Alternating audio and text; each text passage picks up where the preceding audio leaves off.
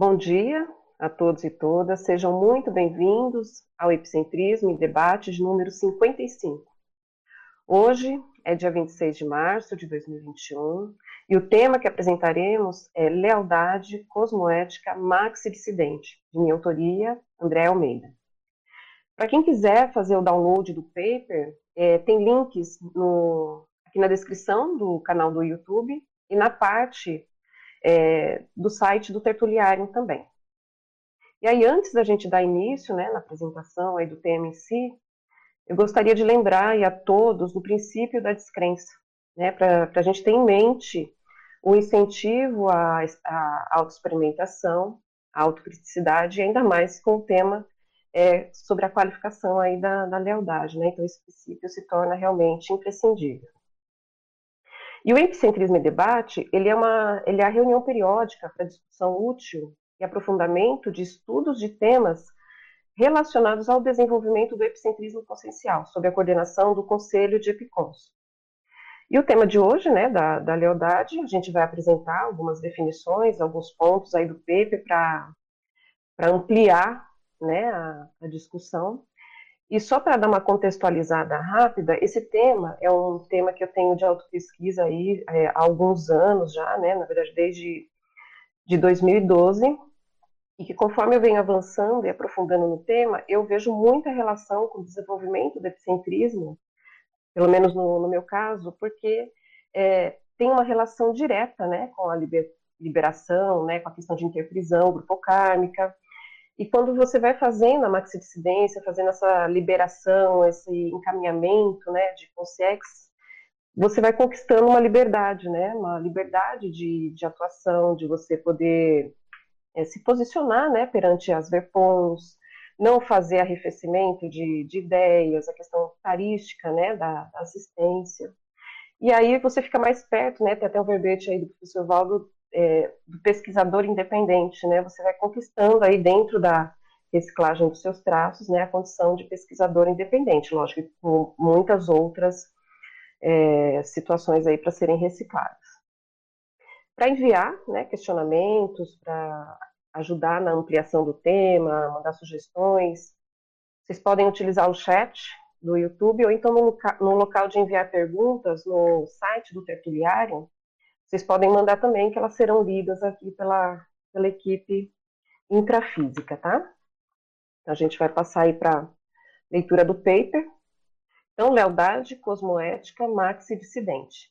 A especialidade ela é dissidenciologia. Eu queria fazer um parênteses aqui nessa especialidade.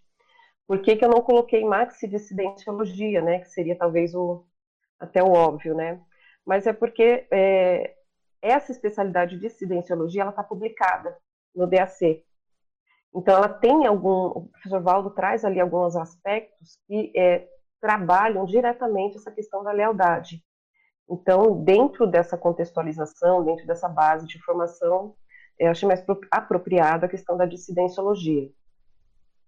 Bom, a definição, a lealdade cosmoética maxi-dissidente é o ato ou efeito de a consciência honrar o compromisso de realizar a dissidência evolutiva necessária, a partir de posicionamento autocosmoético, identificando em sua manifestação os conflitos íntimos relacionados a acompliciamentos, aos pactos de mediocridade e às promessas que os mantenham conectados pensemicamente a grupos, pessoas, ideias ou paradigmas dos quais não se compartilha mais a mesma opinião. Dentro da, da contextualização aí, é, vou ler quatro itens aí que, que eu acho bem importante, né? Então, dissidenciologia, e aí essa parte ela está dentro desse verbete, né, do, do DAC. Segundo Vieira, a condição da maxi-dissidência ideológica é inevitável. Este contingenciamento lúcido se impõe pela própria evolução intraconsciencial. É quando o seu upgrade evolutivo chega antes dos compassageiros evolutivos. Ou seja, essa questão de interprisão, né, da, dos pactos, ela vai sendo desfeita naturalmente com a questão da, da evolução em si. O, a questão que a gente traz aqui é o posicionamento firme, cosmoético, lúcido de se fazer isso é, em prol da assistência em geral, né? E não fazer de uma forma inconsciente ou que seja aí junto com a, com a maioria, tá? Conflitos. Entretanto, inúmeros conflitos íntimos que monopolizam milhares de consciências e as mantêm ou criam interprisões grupocármicas têm a lealdade antivolutiva enquanto mecanismo de manutenção. É uma, um outro aspecto aí que eu vejo muito de, ligado diretamente com o desenvolvimento do epicentrismo, a questão de conflitos, aqueles conflitos mortificadores que chega no estágio é, evolutivo, um estágio nosso de desenvolvimento que não cabe mais, que não cabe mais a gente ficar em conflitos, né, é, por muito tempo, né, aqueles conflitos que modificam, que monopolizam a, o pensamento e muito menos com a questão da desperticidade. Então, a vivência da desperticidade no meu entendimento, é, não tem mais esse, esses conflitos né, mortificadores aí que a gente vivencia né, normalmente aí durante a nossa vida. Decidofobia. Não raro, a consciência se mantém em crises constantes e consequente decidofobia, pois não consegue escolher entre o que muitas vezes é o melhor para todos, daquilo que beneficiará somente uma pessoa ou um grupo pelo receio de ser considerado traidor, o que de fato acontece em muitos casos. Lealdade. Analisando a lealdade, seu histórico na humanidade, percebe-se que ela era uma moeda de troca, realizada de diversas maneiras, desde angariar privilégios na monarquia até proteger a própria vida.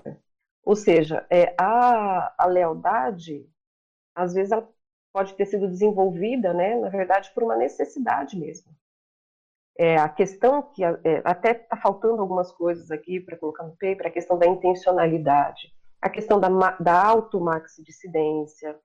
Né? Então, tem algumas coisas assim que realmente a gente precisa avaliar para aprofundar na, no estudo da sua lealdade, no estudo de como você se comporta né, perante a, as pessoas que você é leal, as ideias, e avaliar criticamente né, a que se é leal.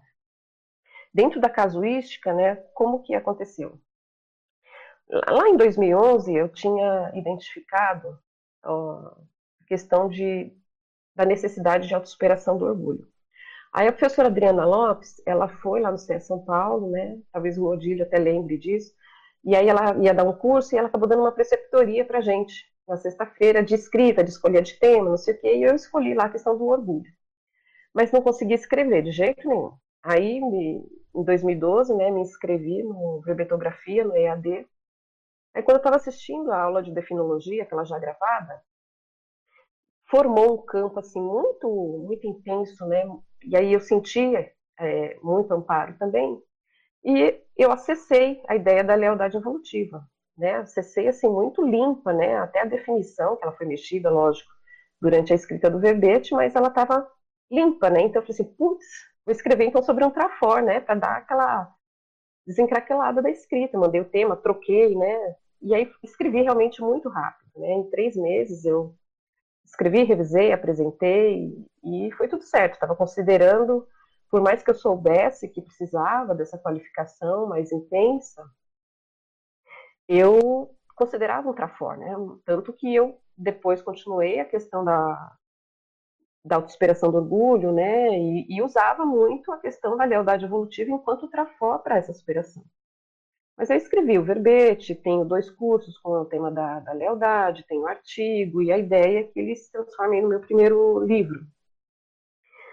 Mas aí, quando chegou, né, em 2018, eu fui realizar também um outro curso, né, dentro da Conscienciologia, é o PROAD, o Programa de Aceleração é, da Desperticidade, e eu achei realmente que ia se trabalhar o orgulho ali, né, Sabe, você já vai mais ou menos com uma ideia formada, até que logo no primeiro módulo, eu já percebi ali, diante né, do, das heterocríticas, diante da minha própria manifestação e de um conflito que eu estava vivendo no momento, que eu precisava aprofundar nessa questão da lealdade. Eu precisava aprofundar na questão da qualificação, né? É, eu gosto muito de autopesquisa. Sempre gostei. E eu acho que isso, conforme a gente avança né, dentro do nosso desenvolvimento, a autopesquisa ela fica mais forte, ela é, é quase como se fosse uma a nossa respiração, não tem como desvincular. E aí vai se aprofundando. E aí eu vi nuances, né, detalhes sutis da, da questão da lealdade que ainda estavam me mantendo em conflito. E aí eu resolvi realmente mexer e pegar sério nessa, nessa questão, porque eu estava, além do conflito, ainda estava tendo autoprisão e principalmente assédio, né? Eu estava sendo manipulada por assediadores por questão do, da falta de reciclagem integral do traço. Mas enfim. E aí, na enumeração, a gente traz aí seis aspectos, né? Lógico que tem muito mais, mas esses eu penso aí que são imprescindíveis para a gente qualificar a lealdade. Então, primeiro a questão de autoconhecimento, né? Conhecer os valores, né? A gente reconhecer de verdade nossos valores reais, não os valores ideais, e o autoparadigma, né? Porque quando a gente começa a mexer na, na lealdade e na maxidissidência, ela precisa ocorrer em algum momento antes ou depois da automaxidissidência, ou seja, precisa haver uma modificação na estrutura do seu paradigma, né? senão realmente ela fica superficial, só há dissidência no caso.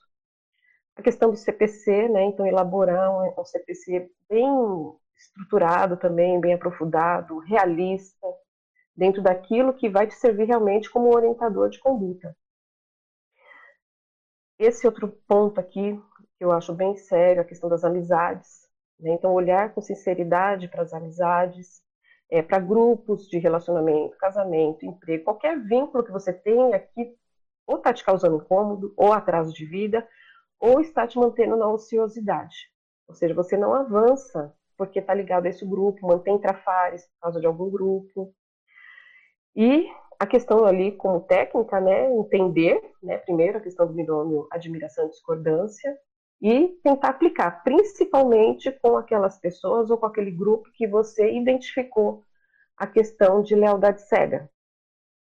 Na questão de pactos de mediocridade também, né, desfazer imediatamente os pactos que forem identificados e principalmente sendo a sua melhor versão nessa existência, independente dos incômodos que irá causar.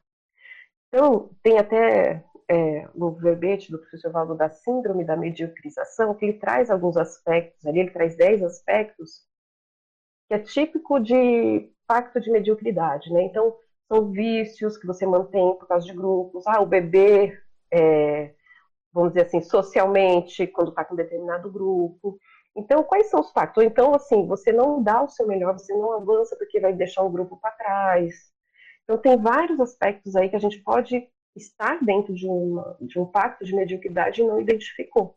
E aí, ainda mais sendo intermissivista, vai ter o quê? Vai ter a Melinha e a Melex, né? Não vai ser completista, não tem outra, outra, outro caminho, né?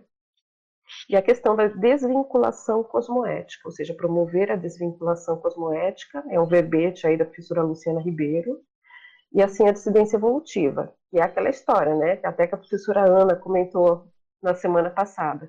Você vai querer voltar de cara feia, vai ficar de cara feia com os amparadores, né? Que eles fiquem de cara feia com você ou o grupo, né? Quem que você prefere? Então tá bem dentro dessa desvinculação. E aí a frase enfática, a lealdade cosmoética marxo-dissidente, é a opção pela desvinculação evolutiva de grupos geradores de interprisão grupocármica, favorecendo a pacificação íntima e a assunção de neopatamar evolutivo. Questionamento: Você, leitor ou leitora, vivencia algum conflito íntimo neste atual momento evolutivo? Já identificou se há algum vínculo anticosmoético estabelecido com alguém ou algum grupo? Está disposto a pagar o ônus do alto posicionamento marxi-dissidente? Então é isso, pessoal. Estamos com alguns temas aí para discussão, para ampliação e vamos aí ao debate, né? Acho que a Terezinha tem a pergunta. Bom dia a todos, parabéns, professor André, pelo exemplarismo. Obrigada. Mas eu fiquei muito curiosa logo no início, quando você coloca ali a primeira sinonímia, sinonímia que é uhum. a proibidade cosmoética maxi-dissidente. Se pudesse dar exemplos, assim, ampliar esse tempo, me chamou a atenção essa palavra probidade. Né? É, então, a probidade, ela na verdade, ela é um sinônimo de lealdade, né? Ela está ligada ali com a ah. retidão, com o cumprimento de leis, porque a palavra lealdade, né, é uma pessoa que ela é cumpridora de leis, que ela é, tem um caráter reto, é, tem ligação com, a, com as leis, né, de uma pessoa cumpridora de leis, então, a pessoa que teria ali uma retidão. Qual que é a questão de, de ela ser tanto cosmoética quanto maxi-dissidente? É aquela questão, a gente ouve muito, principalmente em empresas, né? A pessoa, ela, ao invés de se posicionar, ao invés de dar a opinião dela, ou às vezes até usando, né, desse, dessa questão da lealdade, de, de uma pessoa que segue a, a retidão, de que segue ordens, ela simplesmente segue ordens e aí ela é anticosmoética. Então, qual é a desculpa que ela vai dar? Ela está numa empresa, por exemplo, que a pessoa desvia coisas, né? Ou realmente tem atitudes anticosmoéticas, e ela trabalha lá, e ela faz o trabalho. E a desculpa que ela usa é que ela só está cumprindo ordens. Então, isso entra em várias questões. Em militarismo, né, da pessoa que mata por ordem, ou seja, ela nem pensa naquilo, ou usa aquilo como uma desculpa né? Então, seria nesse sentido, a pessoa ser reta, mas cosmoética, né? promovendo sempre a, a maxidistência, não usando essa questão de, ah, não, só, só sou cumpridor de, de ordens, né? E, e, isso acontece muito, principalmente quando, quando a gente é, não tem a questão da criticidade, né? É muito submisso e acaba realmente é, sendo um, um pau mandado, né? Só que de pessoas anticosmoéticas, né?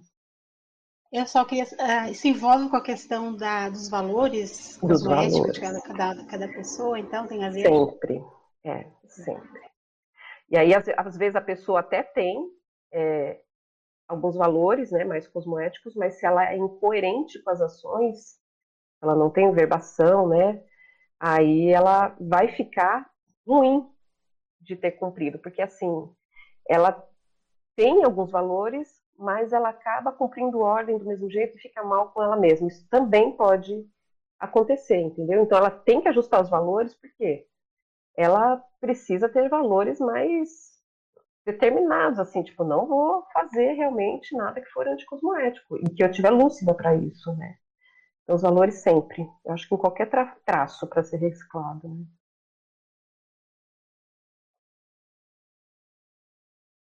Bom, bom dia, bom dia, Andréia, parabéns pelo tema, bom dia a todos. É, eu queria te perguntar sobre essa, um passo depois da pergunta da Terezinha, sobre a questão da, do conflito. Quando a pessoa, a meu ver, já começa a ter conflito, né, em função dessa, desse acompliciamento anticosmoético, aí que começa a ficar mais complicado, é. né, essa questão do posicionamento. Eu queria que você abordasse um pouco como você vê essa questão dos conflitos com algum é, débito que a pessoa tenha, ou culpa que ela sinta, ou alguma coisa em relação ao passado, e como que isso às vezes é, dificulta ainda mais a, a, tomada de posicionamento, no caso, mais assertivo, mais cosmoético, se você vê esse processo também. Sim, na verdade, eu acho que uma das coisas que mais pega é que a pessoa, quando ela tem o traço, né, da, da lealdade, ela normalmente, né, não vou generalizar, mas pelo menos no meu caso, a culpa sempre está junto, né? A palavra lealdade, na verdade, se você vê ela, ela tem uma carga, né, religiosa, né, uma carga militar, monárquica dos três, dos três monopólios aí, dos três, é, vamos dizer assim, manipuladores muito, muito forte. Né? Então, naturalmente, a culpa vem junto.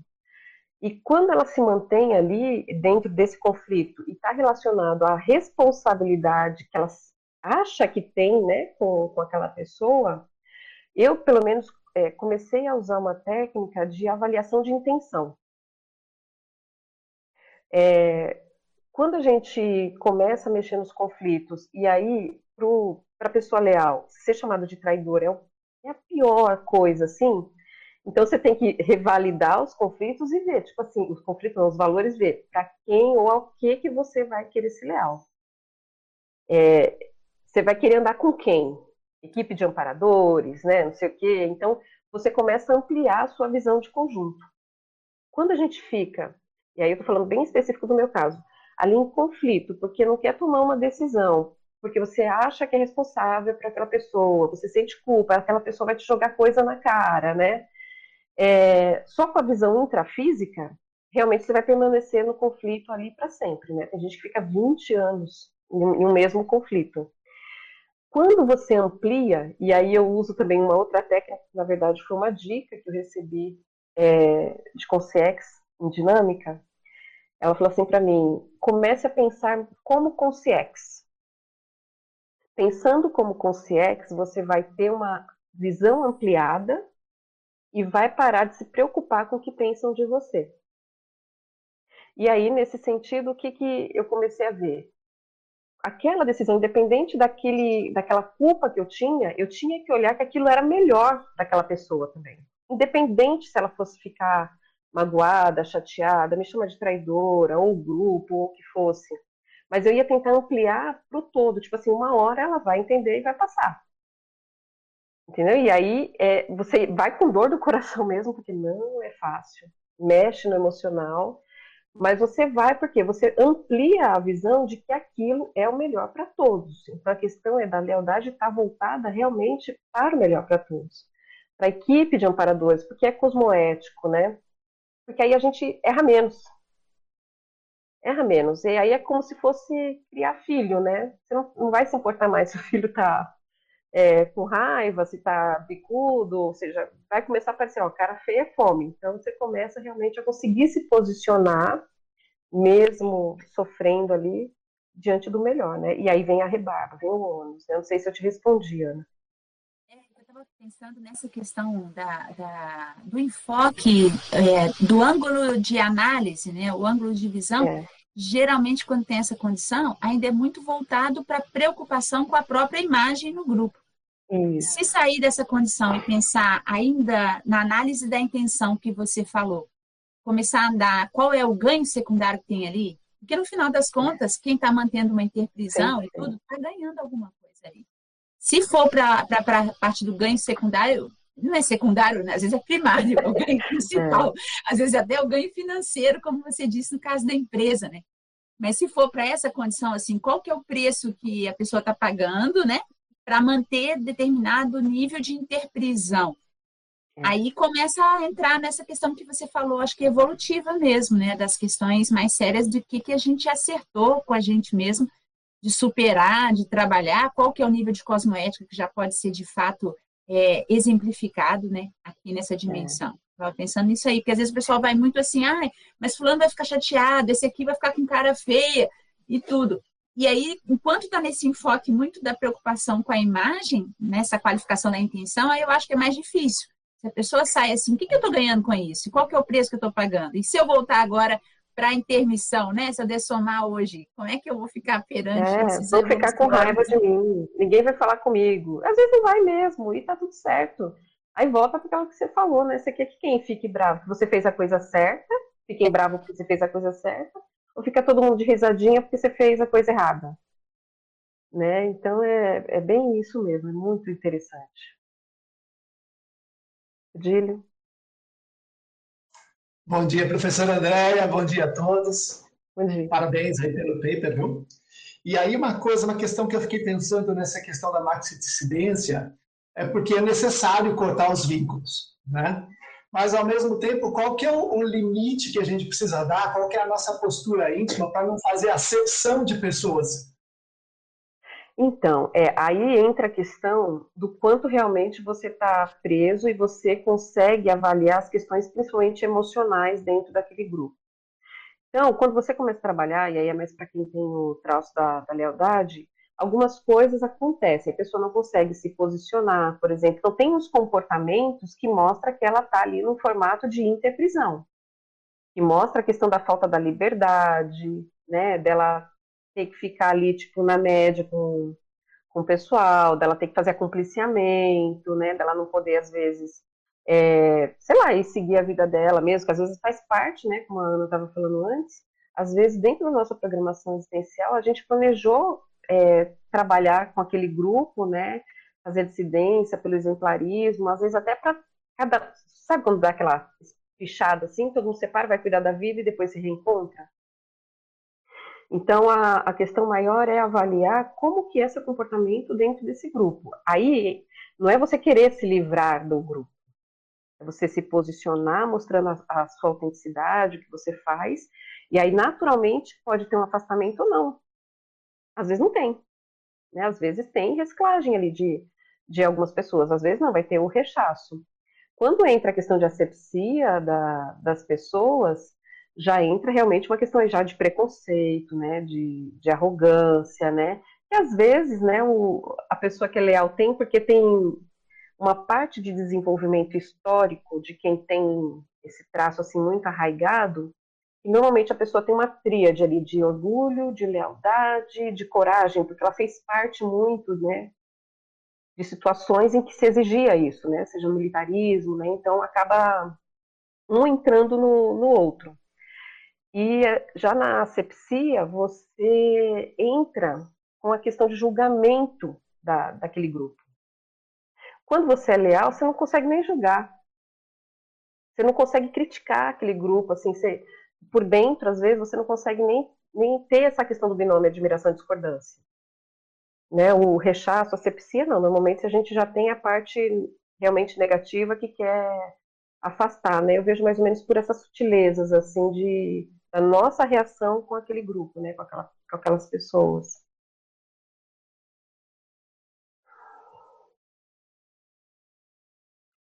Bom dia, professor André, bom, bom dia a todos. Dia. Tem aqui algumas perguntas do pessoal que está acompanhando é, aqui na, pelo chat e também pelo, pelo, pelo site aqui das, do Tertuliário. Então, aqui nossa primeira pergunta vem lá de Curitiba, o nosso assíduo Eduardo. É, professor Andréia, parabéns pela exposição Urbi et Orbi da sua autopesquisa. No item 5 da enumeração, na página 2, Pactos de Mediocridade. Aí ele faz um comentário.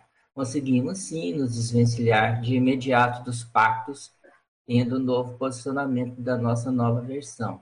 Eis que surge o incômodo do grupo ou de determinado indivíduo não querer a nossa saída daquele vínculo carunchado e patológico. Como desfazer esse apego patológico, já que não é nosso? Como sair dessa sinuca de bico?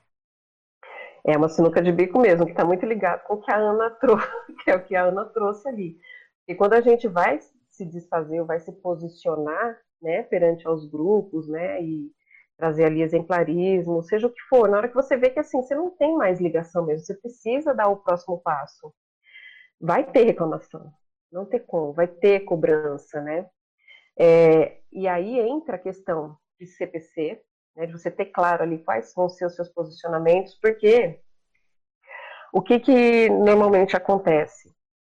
A gente cai pela emoção, pela cobrança do outro em cima desse traço mesmo você vai me abandonar, né? Você vai abandonar o grupo, você é traidor, né? E, e isso pesa, na verdade, para aquela pessoa.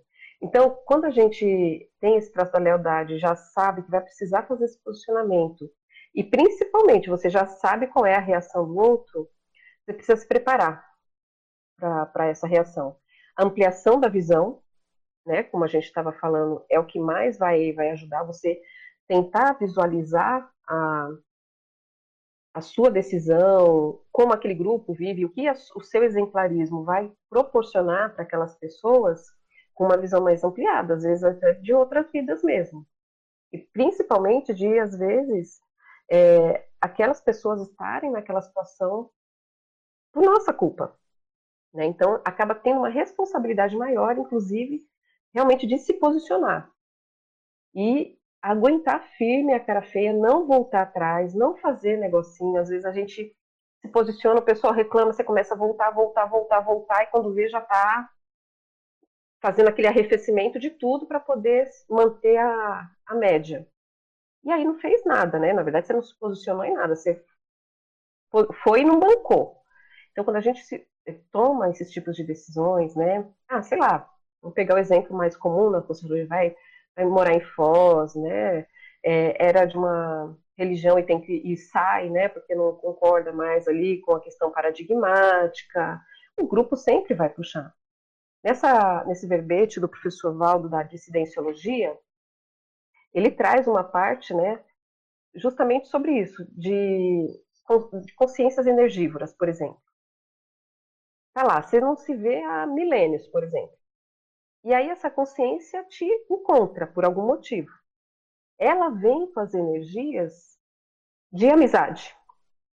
Porque ela tem aquela ideia ainda, né, de quando vocês estavam na mesma condição.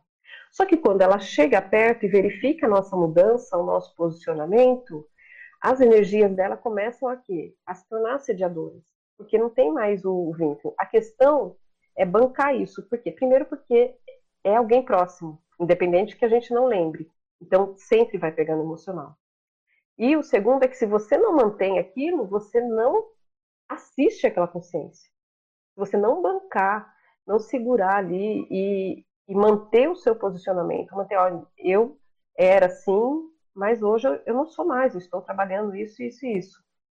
É, esse bancar né, a sua própria mudança é o que vai promover a assistência desse pessoal. A reação que eles vão ter é natural, é como se fosse, como tem uma questão de maturidade, você vai imaginar como se fosse criança mesmo.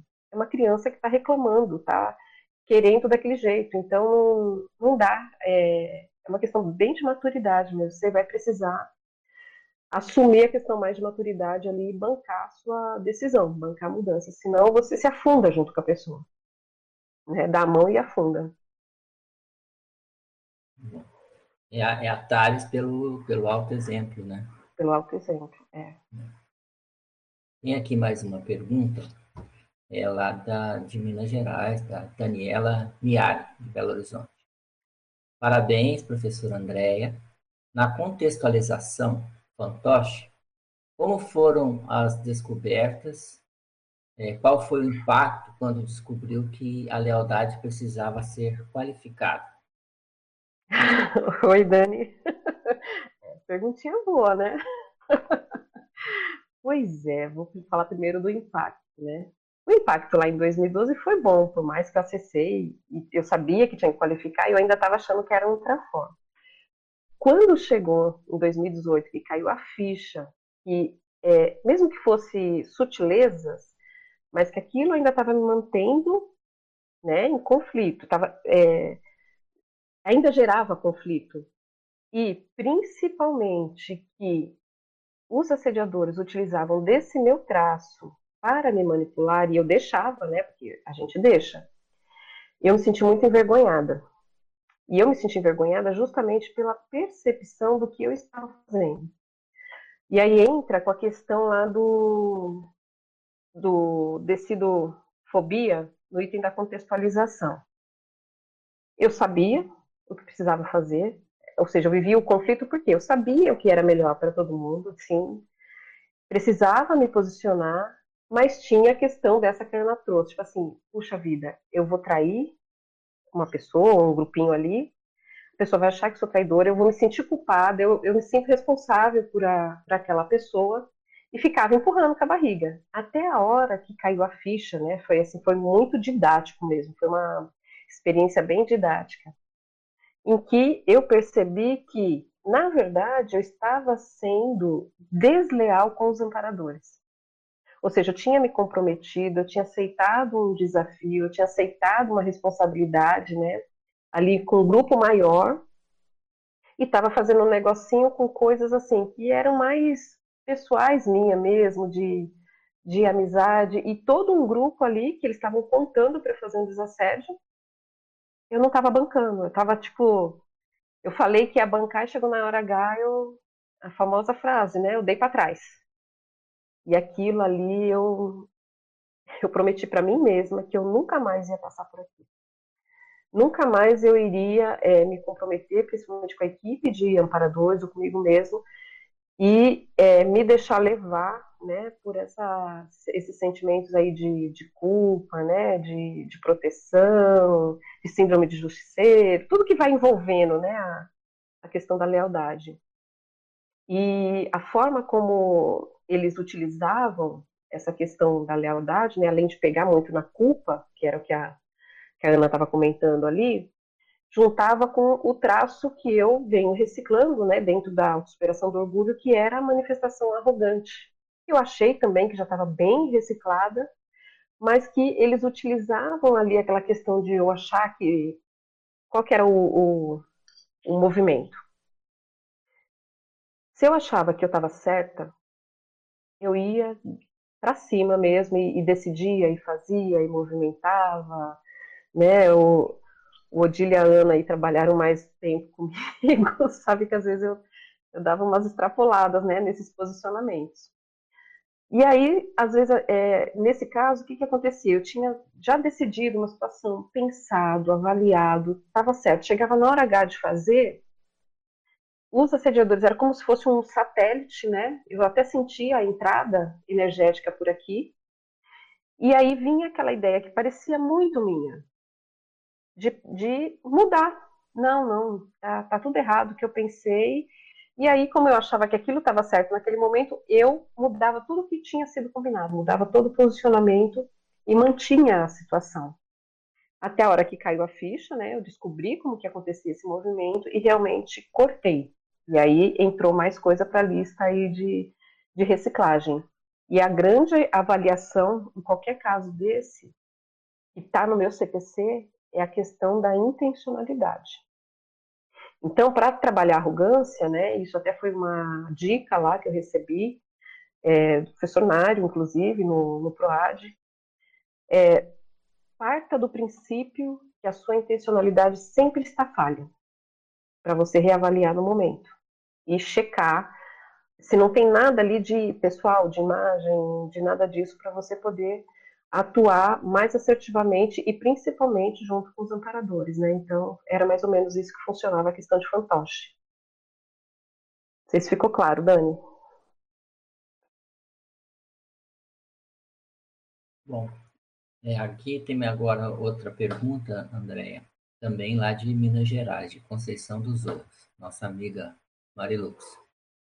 Bom dia a todos, como sempre, tema relevante, e aí a pergunta aqui no item enumeração, terapeuticologia. É, pode argumentar, falar um pouco a respeito do primeiro, autoconhecimento, conhecer seus valores e seu autoparadigma? Sim.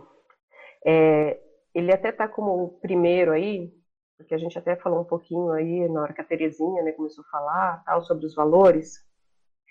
É, sem autoconhecimento, você fica realmente numa lealdade cega. Então, é básico, acho que até para qualquer trafar, para superação aí de, de qualquer trafar.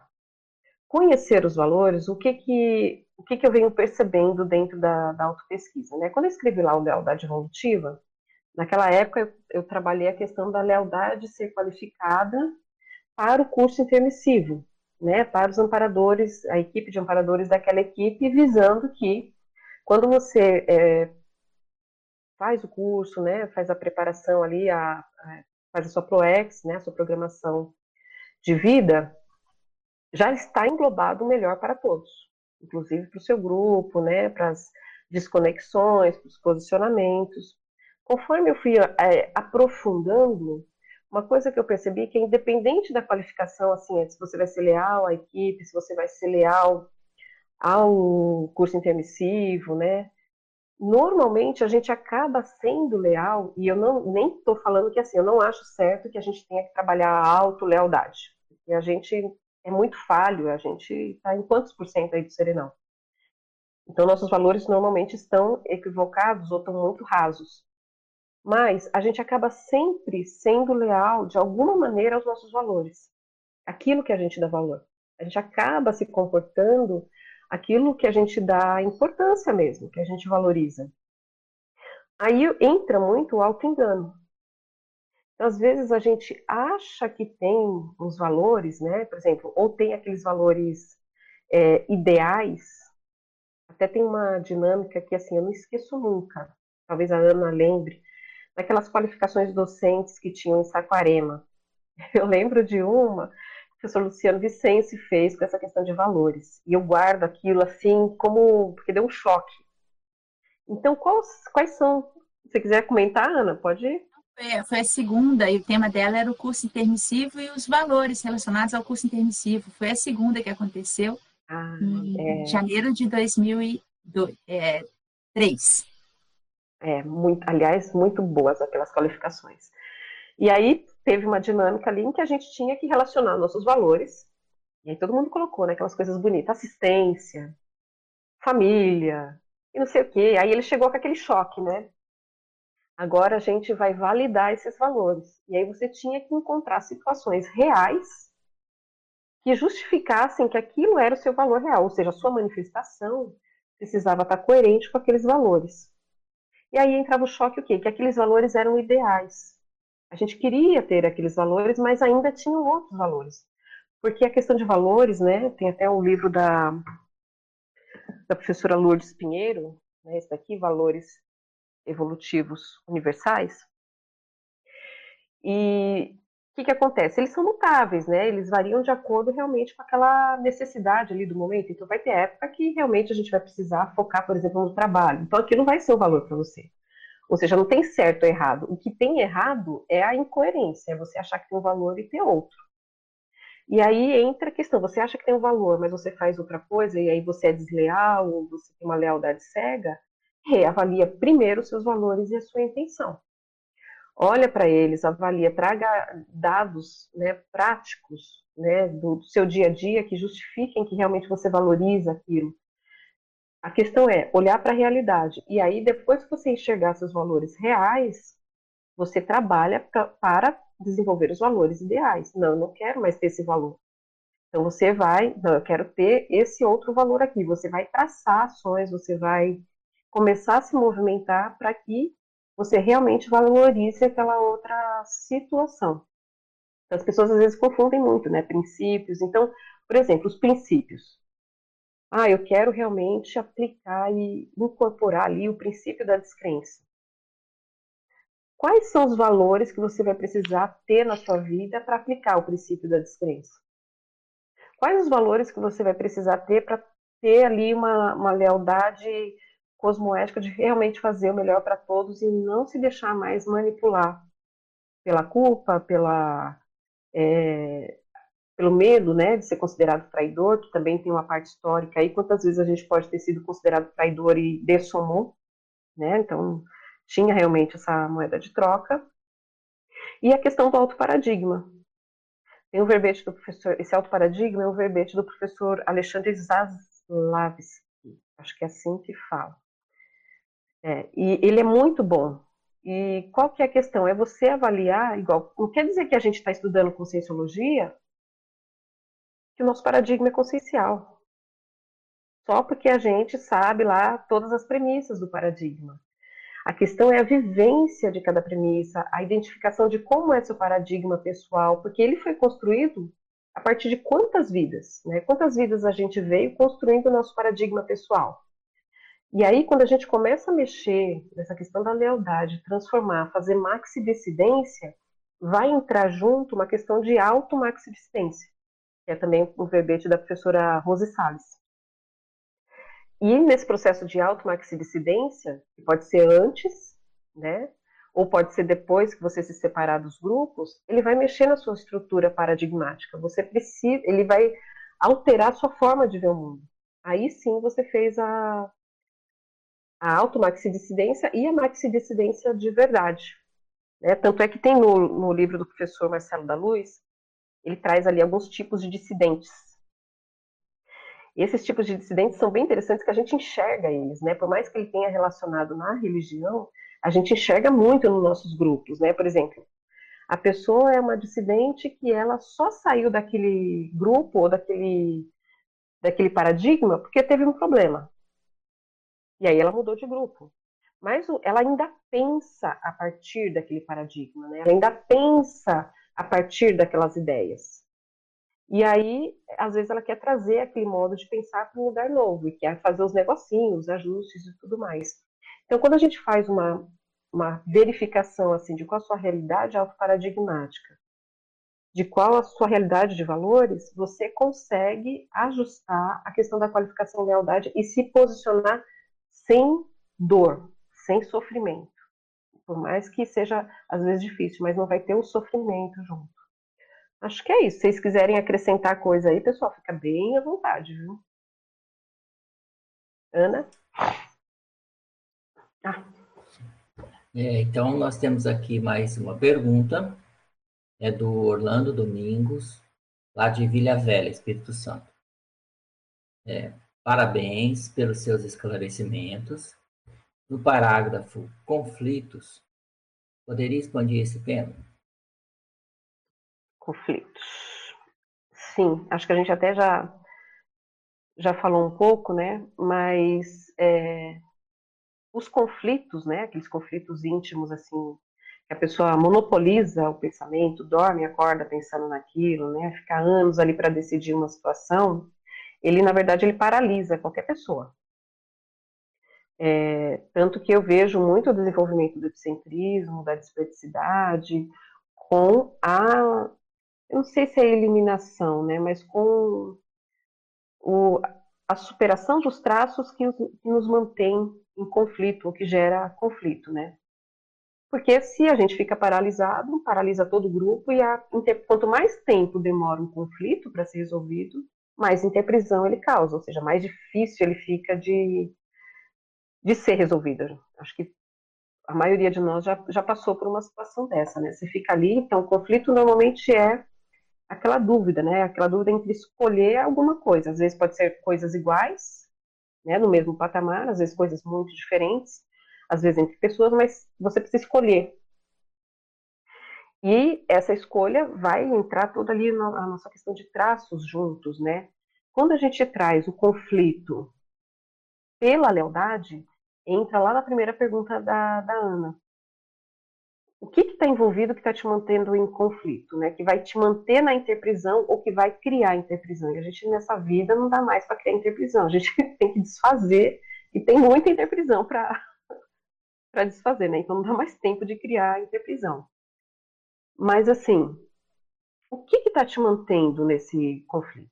Começa a avaliar por essa situação. Às vezes a gente fala, ah, é, sempre coloca como algo maior, né, de preocupação com o outro. Mas no fundo, no fundo, no fundo, entra a nossa própria proteção de sofrimento, né?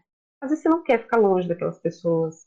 Às vezes você não quer ser mal visto, é, às vezes vai perder dinheiro, né? Então, vai perder coisas que são valiosas até o momento para você. Por isso que a revisão de valores vai fazer diferença.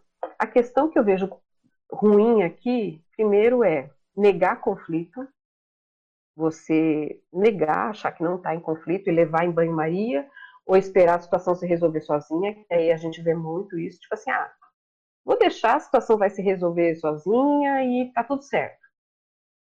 Só que ela não se resolve, porque a, a resolução precisaria de um posicionamento nosso, de uma ação, de, um, de uma reciclagem nossa. Se a gente não se posiciona e a situação se resolve sozinha, dentro da espiral evolutiva, ela vai voltar pior.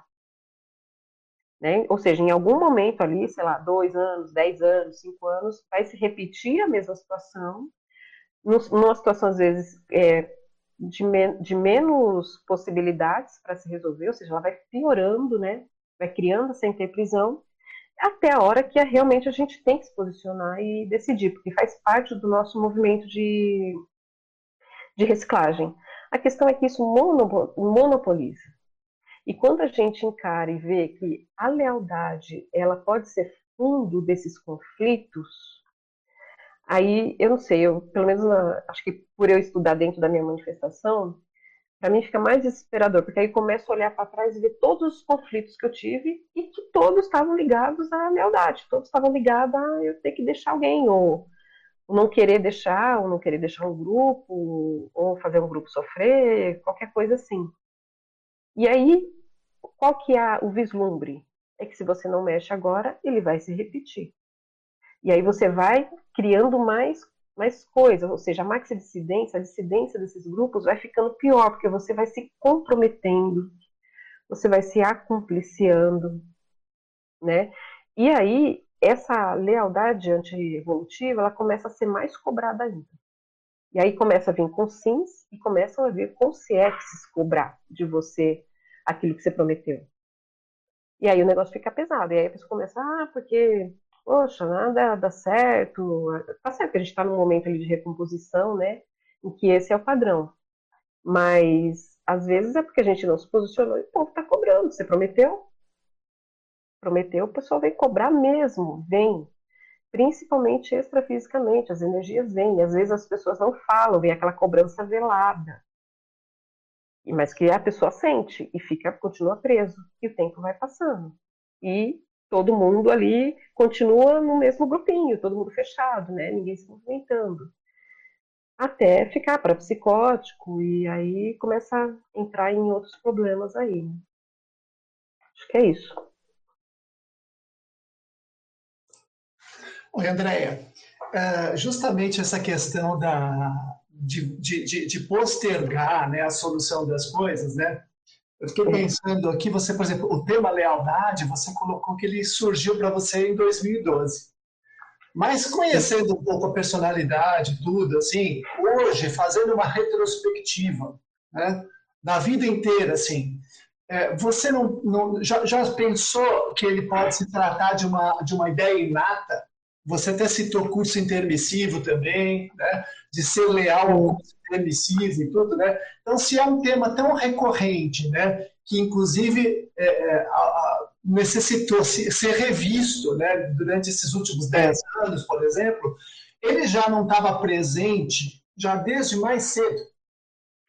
Então, eu acho, na verdade, que eu tive muitos problemas relacionados à lealdade em outras existências né, com a relação principalmente da, da dissidência, né, de, de manter preso grupos ou de juntar grupos, né, então é, hoje, hoje eu consigo, né, despontar vendo que realmente pode ser um tema que eu me comprometi a trabalhar para justamente resgatar esse público, né, que ou eu deixei para trás, né, ou o que eu não fiz a maxi dissidência ainda, que precisa fazer, então, por ele estar muito presente e principalmente vem é, despontando mais forte a partir da lealdade à maxi-dissidência, né? Então, eu vejo sim que talvez eu tenha me preparado para trabalhar isso. Pode falar, Ana. Só uma sugestão que eu acho como hipótese também, Andréia, para você aí, se você me permite uma sugestão para Claro que permito. É assim, ó, eu, eu, acho que tem um negócio, você falou assim, ah, eu já tive algumas situações assim no passado. Eu acho que todos nós tivemos. O que eu acho que é um, como hipótese, um diferencial, é a questão exatamente da qualificação do seu autoparapsiquismo.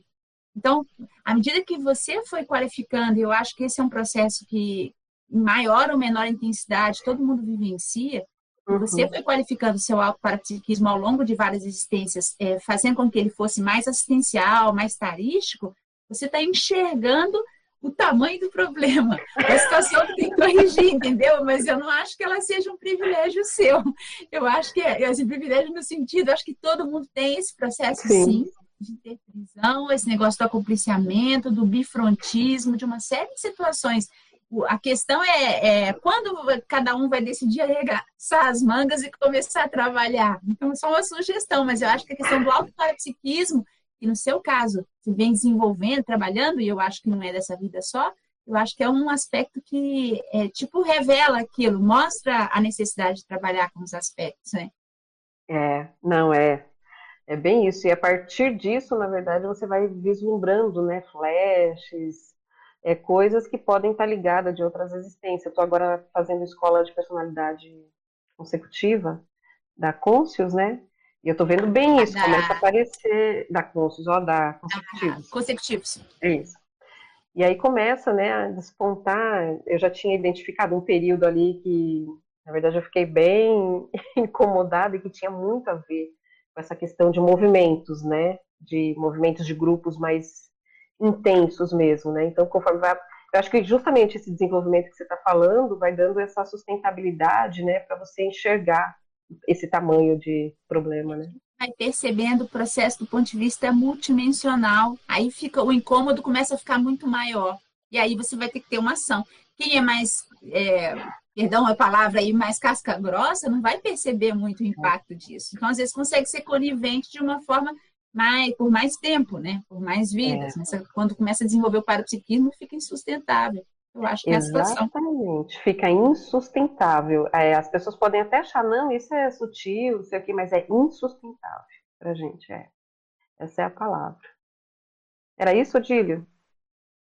Perfeito. E uma, uma, só uma questão também que eu estava pensando é o seguinte: é, é, como a gente identificar isso? Na verdade, nem, nem precisava. Lógico que isso é uma questão de, de múltiplas vidas e tudo que vem andando, né? Mas é a, o processo de identificação que se, se, se não haviam sinais já aparecendo nessa própria vida, sabe? Um senso íntimo de tentar fincar pé, de não desviar, sabe? Ah, sim, isso tinha. Isso tinha. Né? Porque é. nesse sentido que eu quis dizer que conhecendo a personalidade, porque eu vejo você muito firme, né? E a uhum. gente já uhum. vivenciou situações juntas dentro do voluntariado, é. né? E, e, eu sempre percebi essa, essa preocupação de manter as coisas muito certas, né? Então, eu acho que mesmo antes dessa descoberta desse cair de ficha, alguns sinais já vinham aparecendo, algumas, alguma coisa já se manifestava dessa lealdade. Essa lealdade já estava aí presente em outros contextos. É, a gente é muito. O professor Valber estava certo quando ele falava que a gente era muito boboca. Teve. Eu me surpreendi com algumas coisas. Eu achei também que, por exemplo, a questão do orgulho, eu achei que eu havia identificado a questão de trabalhar o orgulho lá em 2011.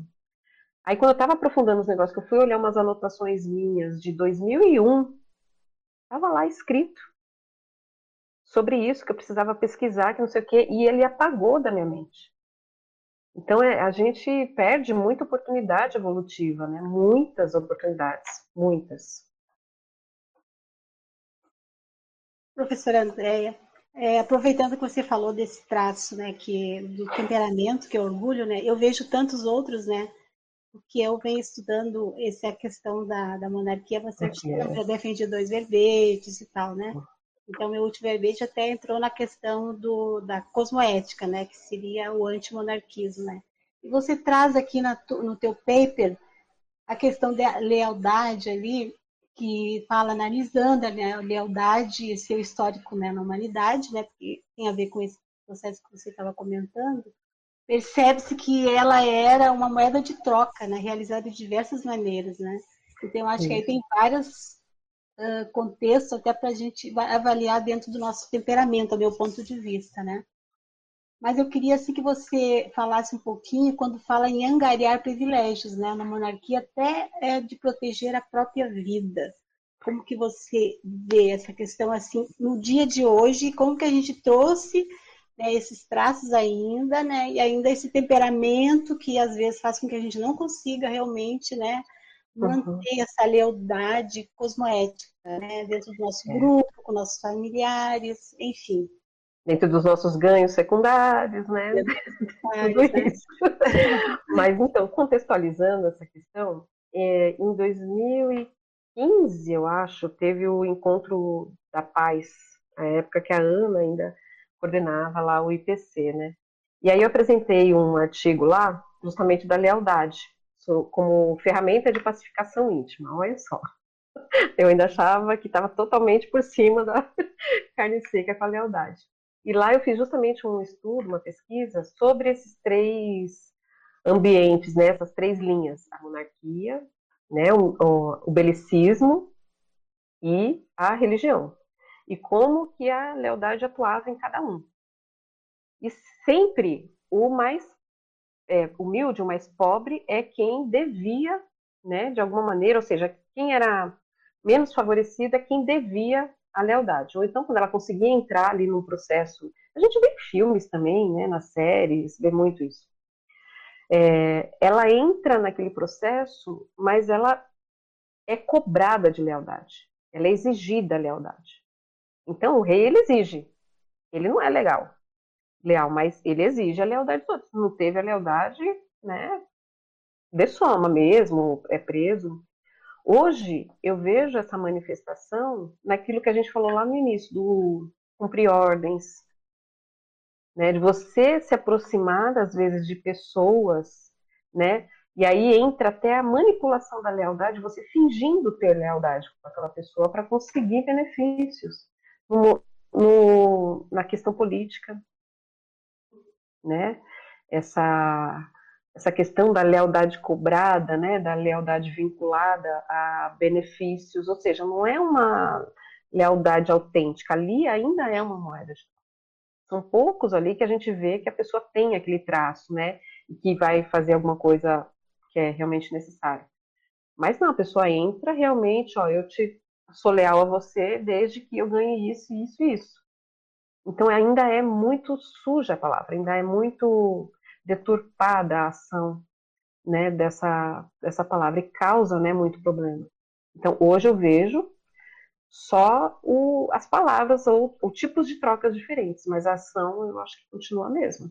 E tem lugares ainda que você paga com a morte mesmo, a dessoma, em grupos de máfia, né?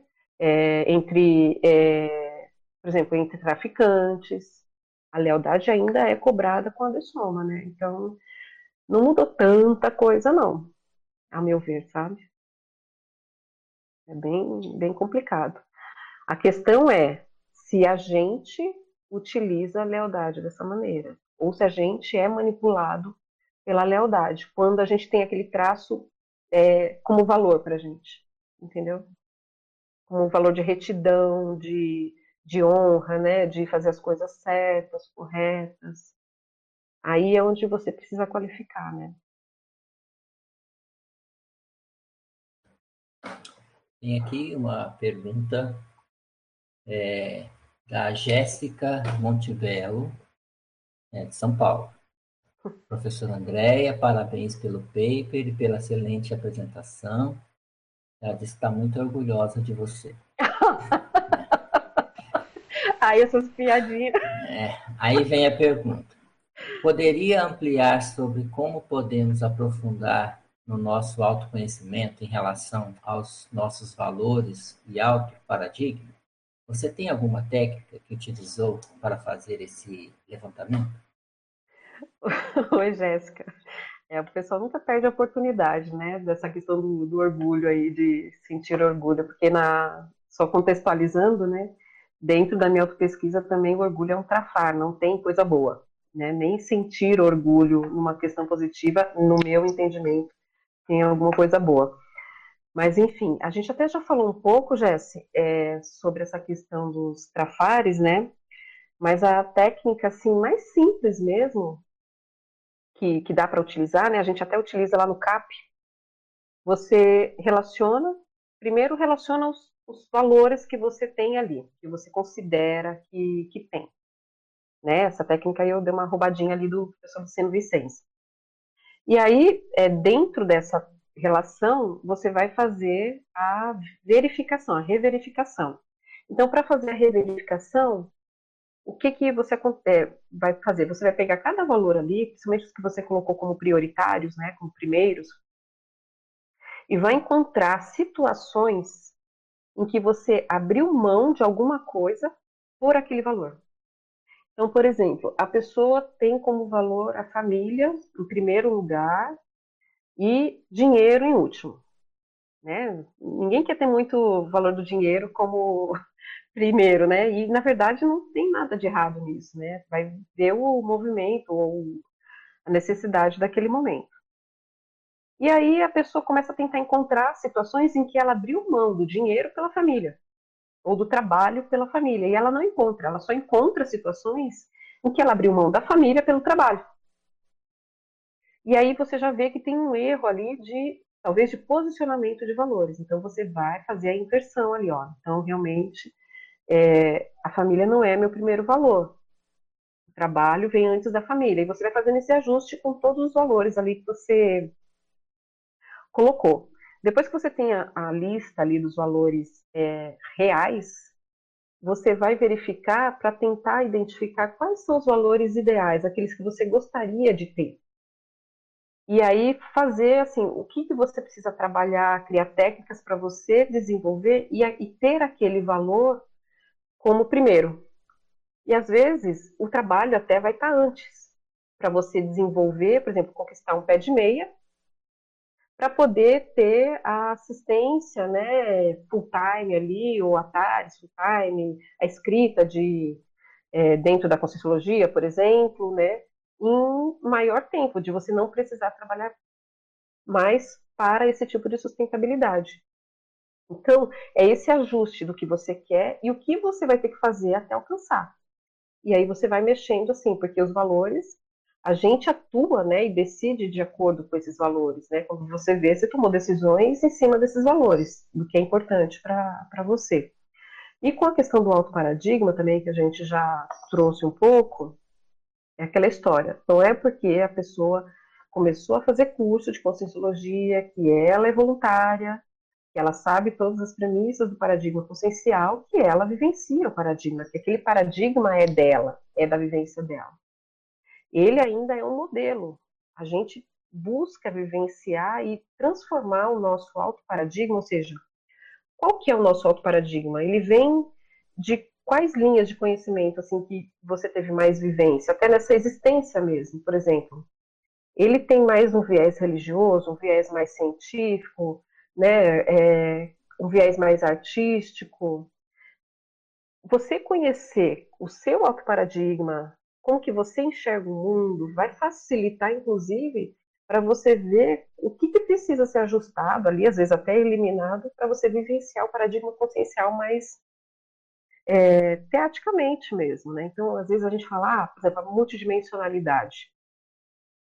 Não, não, eu vivencio, eu vivencio nada. A gente não fica 24 horas por dia ainda lúcido para a multidimensionalidade.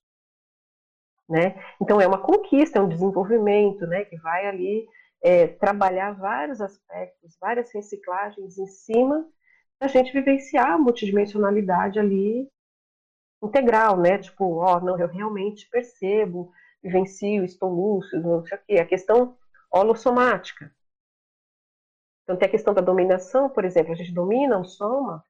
Ainda não.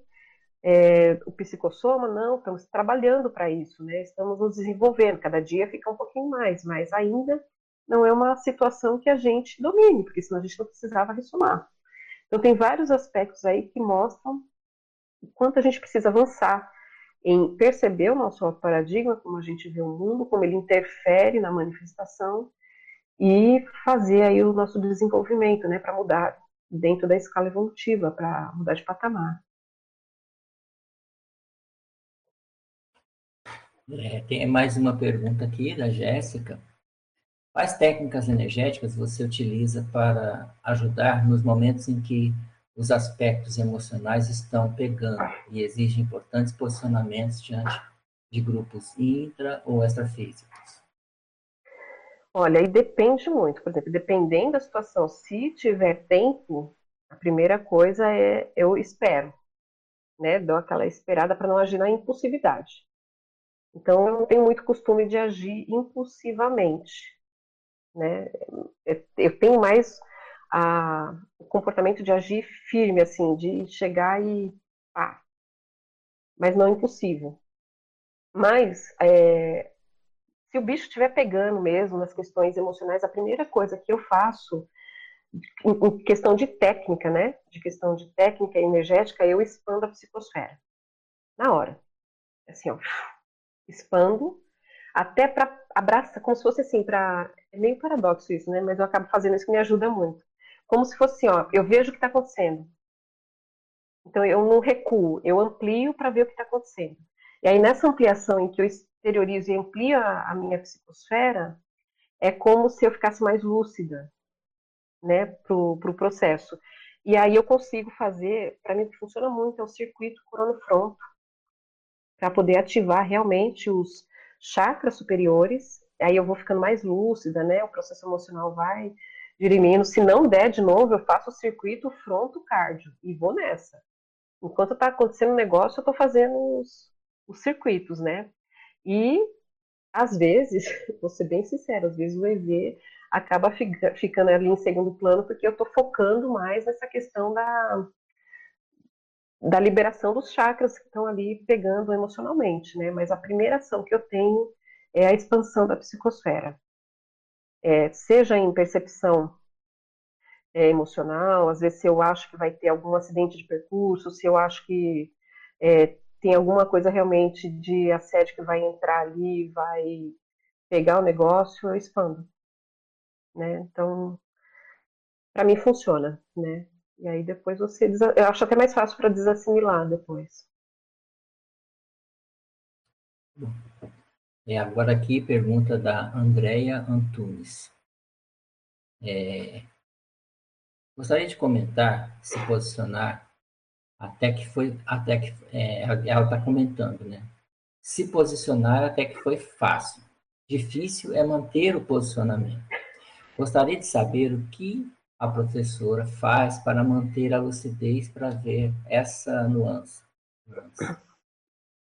Então, tem posicionamentos que, para serem mantidos, precisa de um afastamento. Não tem como.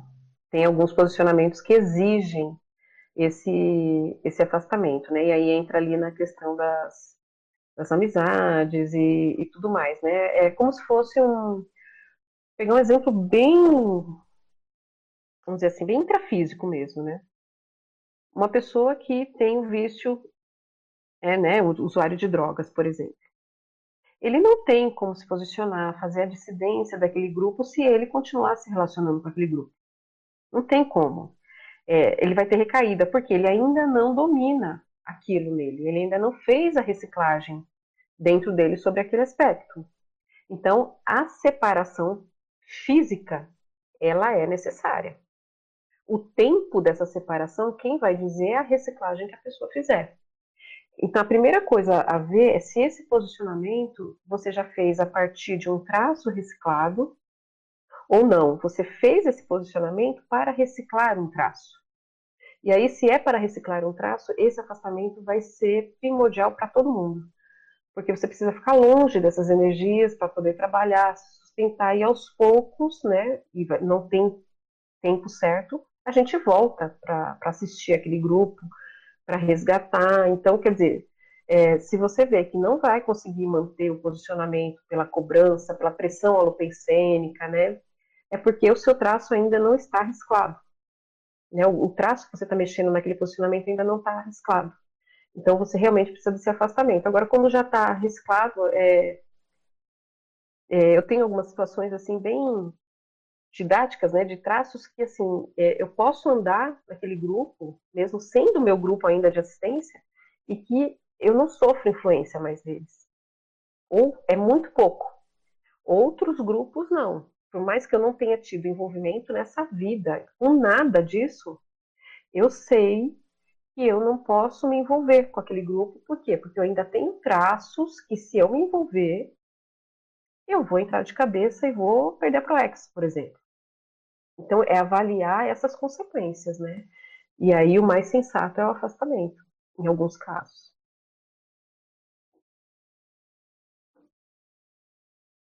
É, pergunta do Douglas Montenegro. Professora Andréa, pode comentar sobre os aspectos do retorno do intermissivista aos grupos anticosmoéticos do passado, seja para recomposição ou por autocorrupções? É, aí a gente já volta nessa, nessa mesma situação que foi perguntada pela Andrea, né? É, a gente volta quando a gente já tem, vamos dizer assim, autoridade moral perante aquela situação. Você já fez uma reciclagem diante da, daqueles traços, daqueles pensemes que te ligavam a esses grupos. E aí é a hora da gente voltar realmente para assistir. E a gente pode assistir realmente só resgatando, às vezes a assistência é de uma forma indireta por outras pessoas, né, é por aulas, é por resgates é, extrafísicos, e tem aqueles casos mais, assim, é, não diria graves, né, mas mais complexos, em que há até a infiltração cosmoética, né, só que isso é muito bem trabalhado, para você não ficar lá junto com com a pessoa, mas quando a gente trabalha a volta do intermissivo, já com aquelas ideias daqueles resgates, né, daquele é, grupo que a gente vai precisar assistir, normalmente é porque a gente já está com mais de 50% ali reciclado do traço para não ter o risco de voltar. Mas pode ter, porque sempre vai ser escolha, né, sempre vai ser escolha. Mas eu vejo mais ou menos dessa forma. Não sei se alguém quer complementar aí sobre sobre essa questão. Mas é isso. É, tem aqui agora uma pergunta do Eduardo, lá de Curitiba. Eduardo Dória. É, quais as suas dicas para a manutenção da lealdade à nossa paraprocedência intermissiva em meio a incontáveis dispersões, chamarizes e mata-burros intrafísicos? É, esse daí foi bem a, o meu primeiro verbete lá do Lealdade Evolutiva, né? Que era você manter o compromisso assumido no curso intermissivo independente de todos os problemas da vida intrafísica que a gente enfrenta, né? E aí eu, é, essa questão entra com a questão ali da terapêutica mesmo. Então, uma coisa que eu tenho assim muito séria dentro da minha, da minha manifestação é o que eu não abro mão. Quais são aqueles valores ou aqueles princípios, né, a, ou os compromissos que você não abre mão. Isso precisa ter muito claro. Quando a gente tem isso muito claro, fica mais fácil de você decidir, porque entra aquelas questões, né, que o Sr. Valdo trazia, ó, isso não é para você, isso não presta mesmo, né, e aí você acaba nem entrando nessas questões. Mas quando a gente não tem claro isso, a gente entra de, de garato mesmo, entra de, de bobeira. Então, por exemplo, é, eu não abro mão dentro da minha vivência, para mim, por exemplo, a questão da docência conscienciológica, o voluntariado conscienciológico é um valor. É um valor muito grande. É, estar perto da equipe extrafísica, trabalhando com eles, me desenvolvendo com eles, é um valor que eu não vou abrir mão. Assim, eu já tenho isso para mim, eu não abro mão disso. Então, já que eu não abro mão disso, qualquer coisa que venha para me afastar disso vai ser natural com que eu não entre. Então, quais são os valores que você não abre mão? Isso vai fazer diferença nas escolhas que você faz aí de entrar ou não em algumas situações, né?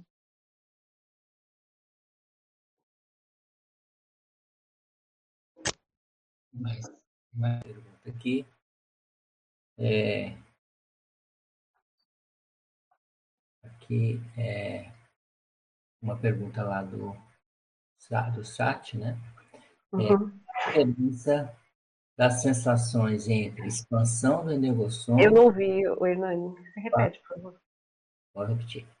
Qual a diferença das sensações entre expansão da, do energossoma e da psicosfera?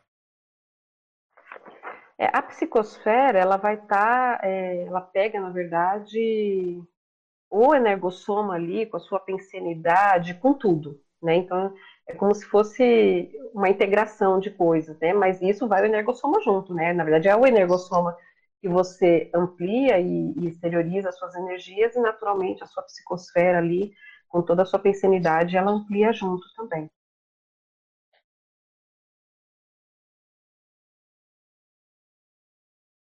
Era essa a pergunta, Hernani? Era isso mesmo. Uhum. É, tem mais uma, uma pergunta aqui também da, da Mariluz. Ela pede para você comentar sobre a frase enfática. Ah, a lealdade cosmoética maxi-dissidente é a opção pela desvinculação evolutiva de grupos geradores de interprisão grupocármica, favorecendo a pacificação íntima e a assunção de neopatamar evolutivo. Essa frase enfática é como se ela estivesse trazendo o resultado né, do desenvolvimento da lealdade cosmoética. É, é, como se você, a gente, na hora que começar a desenvolver essa lealdade cosmoética, fazer as maxi-dissidências, a auto-maxi-dissidência, ela naturalmente vai promover essa desvinculação dos grupos, né? essa desvinculação é, anticosmoética. Né? Você vai desfazendo esses nós né, da, da interprisão. E aí entra um pouco lá daquele artigo que eu escrevi para o evento da, da paz. Por que, que ela favorece a pacificação íntima? Porque você vai eliminar conflitos. Quando a gente começa, isso se os seus conflitos for de base, né, de, de lealdade.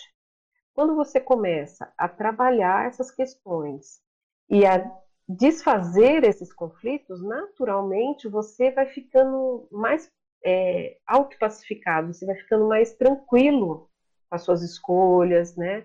com seus posicionamentos, né? Tipo, ó, o grupo não gostou, mas eu tenho ali a convicção de que realmente foi melhor para todos, de que eu fiz a coisa certa junto com a Equipex, né, com, com Cosmoética. Uma hora vai se resolver. Você não vai sofrer mais com seus posicionamentos, né? Então, daí é que parte a questão da, da pacificação íntima. E para mim, dentro do que eu percebo, a assunção de neopatamar, ou seja, a mudança de patamar, não tem como se dar se a pessoa está em conflito. Porque a gente em conflito está paralisado. Somente quando a gente resolve os conflitos é que abre para você mudar, para você andar, para você se movimentar. Pelo menos do que eu percebi na minha manifestação, né? Conflito paralisa. Pode falar, Ana. Perguntar exatamente disso, para quem está na fase do, dos conflitos, assim, né? Está começando a querer se posicionar, sair dessa condição da zona de conforto e tudo. Quais apoios, a partir da sua experiência, ou, ou que técnicas, ou que apoios a pessoa pode utilizar ou contar para ficar firme, porque nessa fase de transição apanha de todo lado ali, né? Depois que é. tomou a primeira decisão, vai, mas nessa fase mais crítica, assim, o que, que você acha a partir da sua vivência que pode ajudar mais, ou que posturas íntimas, o que, que a pessoa pode buscar de apoio a partir da sua condição, né, pessoal, para conseguir ir adiante? É, tem uma coisa muito séria que eu.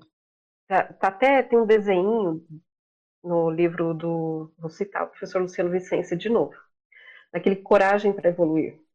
Lá tem um desenho do momento de crise das pessoas, né? No momento em que ela está mudando ali, fazendo decisões.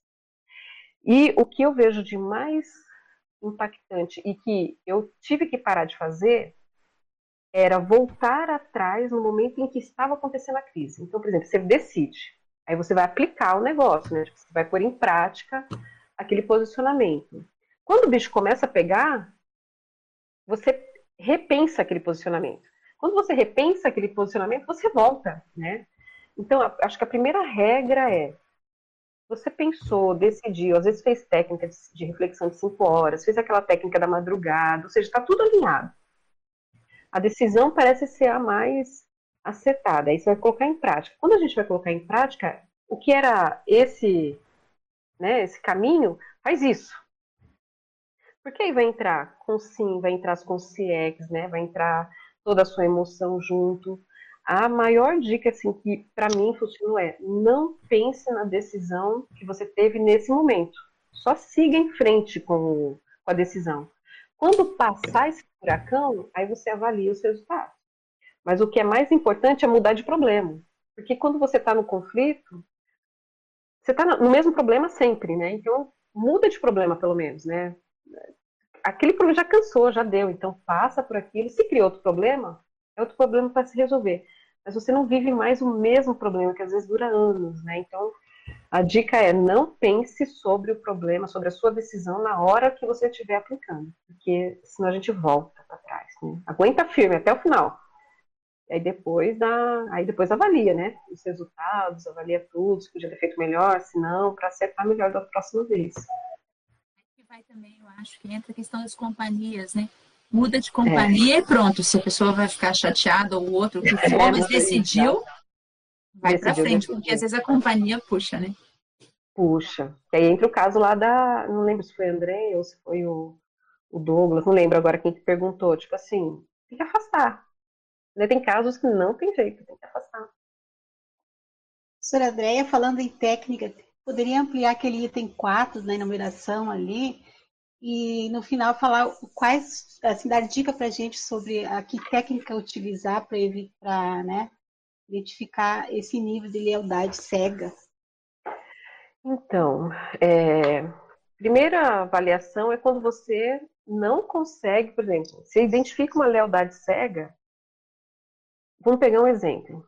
Ah, é, você é muito bem posicionado, você consegue ser autêntico, né? Consegue se posicionar, mas chega em determinado grupo ou com aquela pessoa, você age diferente.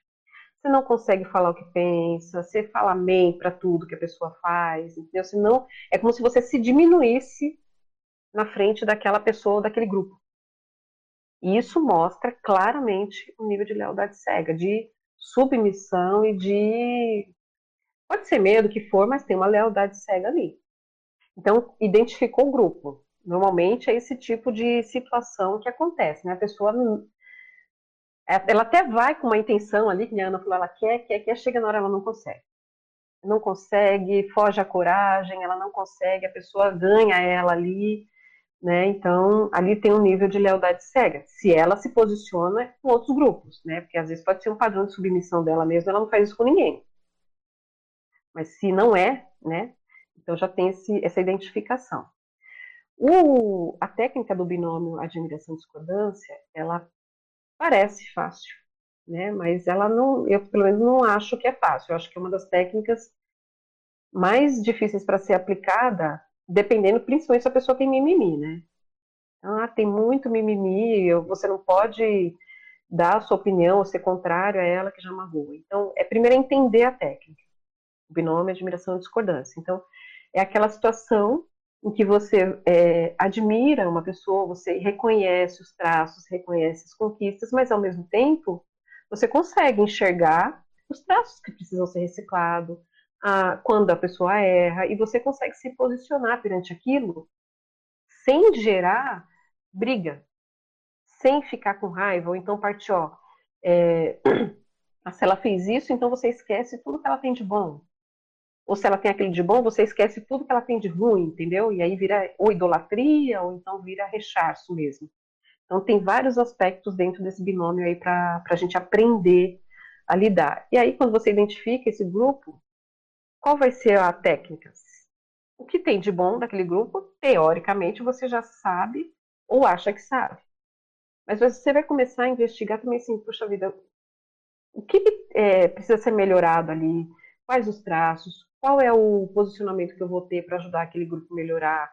Ou então, é realmente colocar criticidade né, diante da, da lealdade cega para conseguir, ao mesmo tempo que você olha aquele grupo né, e gosta daquele grupo, você enxergar o que não presta mais para você, o que não te faz bem, o que precisa ser melhorado, ou a pessoa. Você chega ali, vamos pegar assim, pode acontecer muito com pai e mãe que tem que ter aquele respeito, né, que é meio que obrigatório, mas assim, você enxerga às vezes os traços que precisa e você vai encontrar uma forma ali de posicionar, de falar, para ver se a pessoa melhora, ou irmãos, ou qualquer qualquer pessoa ali que a gente tenha uma relação, né, emocional, afetiva e que torna difícil esse posicionamento, né? Então é ir fazendo aos pouquinhos, né, se posicionando e falando para você não se sentir diminuído quando você chega perto desse grupo, né? Tipo assim, você é todo posicionado, aí diante dessa pessoa você não consegue falar um não, né? Você não consegue, por exemplo, diante de um grupo de amigos, é, beber socialmente só porque você não consegue, você vai ser zoado, sei lá o quê, aí você bebe só para poder permanecer amigo daquele pessoal, entendeu? Então tem umas coisas assim que é tão sutil, né, mas que mexe muito com a manifestação da pessoa e fica linkado com consciências, né? não tem como. É, Andréia, eu estava pensando justamente isso, dessa importância de você testar os seus próprios limites. Né? Por quê? Porque você pode simplesmente se afastar, mas ao mesmo tempo você pode também se posicionar, né? E exercitar aos pouquinhos esse posicionamento, né?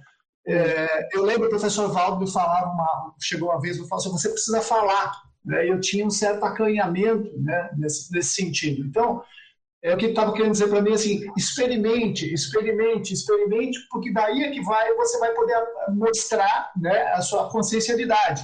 Né?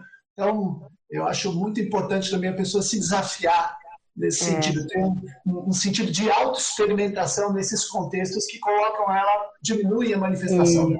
É, e aí, Odílio, essa parte que você está falando é o pacto de mediocridade você se diminui e aí com essa diminuição você não é quem você tem o potencial para ser, porque você não quer magoar a pessoa, porque você não quer causar incômodo, né? Então você fica ali na mediocridade, na média, não, não coloca seus para fora, não assume as lideranças que tem para assumir, os serviços que tem para assumir, porque você é leal àquela pessoa e você não, às vezes não quer nem se a mais do que ela. Tipo assim, é, como se, é umas coisas tão bestas, tipo assim, ah, você é mais do que ela, eu não posso. Ou a própria pessoa te cobra isso, né? veladamente. Você não pode ser mais do que eu. Então, é uma coisa muito louca isso daí, viu? E aí a gente fica ali na, na mediocridade, né? Ao invés de assumir o potencial. É, uma coisa muito interessante também dentro desse, desculpa, Ana, é assim, desse, da questão dos pactos de mediocridade, uma coisa que você escreveu que enche de energia mesmo, é a questão de você é, manifestar a sua melhor versão. É. Porque manifestar a sua melhor versão, ela, ela naturalmente te coloca o desafio de você resgatar cons. Né? Isso, você, é, é, você sabe quem você é. Né? Então, essa questão de você se desafiar vai te levando para esse movimento de você conhecer melhor quem você é e manifestar a sua melhor versão. É isso mesmo. Ana? Eu lembrei de uma coisa chata pra caramba. Uma vez assisti um documentário sobre a vida dos macacos, né, num determinado local, e eles associavam o comportamento daqueles bichos todos, essa condição que você falou assim, ah, tem que ficar abaixo de mim, isso não pode ser mais é. do que eu. E é o comportamento do bicho. Então, tinham várias situações em que os macaquinhos lá faziam uma reverência ao macaco-chefe lá da situação, e era igualzinho da monarquia. Quando entra o rei ou a rainha, todo mundo abaixa. É. e quando você tem permissão, né? Que você passa a mão assim, né? É exatamente, mas é, é o comportamento dos primatas, é. é igualzinho. Então é horrível, mas se a gente pensar isso, acho que ajuda a ampliar um pouco a, a cognição, né, e a visão para poder tomar determinadas decisões, né? É, é, porque é bem isso mesmo. Você se coloca assim numa submissão é, bem triste, né? Sendo que tem toda. Tanto é que assim, fiquem espertos quando alguém falar que você tem potencial. Ela não está te elogiando. Ela não está te elogiando. Ela está falando que você está abaixo do que você poderia exercer. Então, falou que você puxa, você tem potencial. Ela tá te dando feedback de, ó, assuma seus traços, assuma seus trafores, né? Não tá ainda na sua melhor versão. Então, só para ficar a dica aí. Tipo assim, né? Você tem o potencial ocioso. Né? Isso, mas não tá usando, né? É, mas não tá usando. É. Tá em subnível, né? É. Isso, essa que é a o dica. Potencial e ela tá acha que tá te elogiando, né? Mas é subtilamente ele está é. dando uma dica. Tem uma pergunta aqui da Franciele Rodrigues. É, professora Andréia, sobre a reciclagem da dispersão consciencial, que é a base da retilinearidade, retilinearidade pensênica, é, percebo uma, é, uma grande pressão contrária é possível que eu esteja coerente nessa percepção? Ah, aí é complicado, né? Seria até é, displicente se eu falasse que sim ou, ou que não, né? A questão é, é você avaliar mesmo, né? Então, é, questão que funciona muito, pra, principalmente para a questão de percepção de consciexes, né? Para saber o padrão pensênico ali, além da leitura energética, é um mapeamento da sinalética. É um mapeamento da sinalética parapsíquica, né, de, de maneira séria mesmo, para você avaliar ali o contexto, né? Então, você tem uma dispersão ali e você já está tendo as ideias de que pode ter influência, né, é, pressão pensênica com CX junto, vale a pena investir nesse mapeamento, vale a pena investir no domínio maior das energias, no trabalho com estado vibracional, na dispersão assim, eu sei que não é fácil, a gente se dispersa muito, principalmente para a escrita conscienciológica, né? Porque é, sempre tem reciclagem e assistência envolvida na escrita conscienciológica, não tem como. Então, é instalação de campo mesmo, você vai tá dispersa, você vai trabalhar ali um tempo antes para instalar um campo para para promover aí um, um, maior equilíbrio, né, uma maior retilinearidade aí pensênica, né? Mas eu acho que o, as ferramentas estão aí com você mesmo, tanto para identificação quanto para poder limpar isso, encaminhar e, e, principalmente aguentar firme. Né? Eu sei que quando a gente começa a escrever, e eu venho trabalhando em cima disso, aqueles 30 minutos, às vezes 20 minutos primeiro, até engrenar mesmo, ele é conturbado, às vezes, dependendo do que você está escrevendo ou o local. Então, se você já tem um local em que fica, né, aquele óleo pensene da escrita, como se fosse uma bolha, a dispersão vai atuar menor. Né? Então, acho que as ferramentas você tem aí, viu, para poder fazer essa, esse diagnóstico e encaminhar o que precisa. Agora a pergunta é da Amber Flor. É, trabalhei muito tempo com voluntariado em igrejas. Comecei a ter muitas experiências, muitas experiências extrafísicas. Encontrei respostas na Conscienciologia.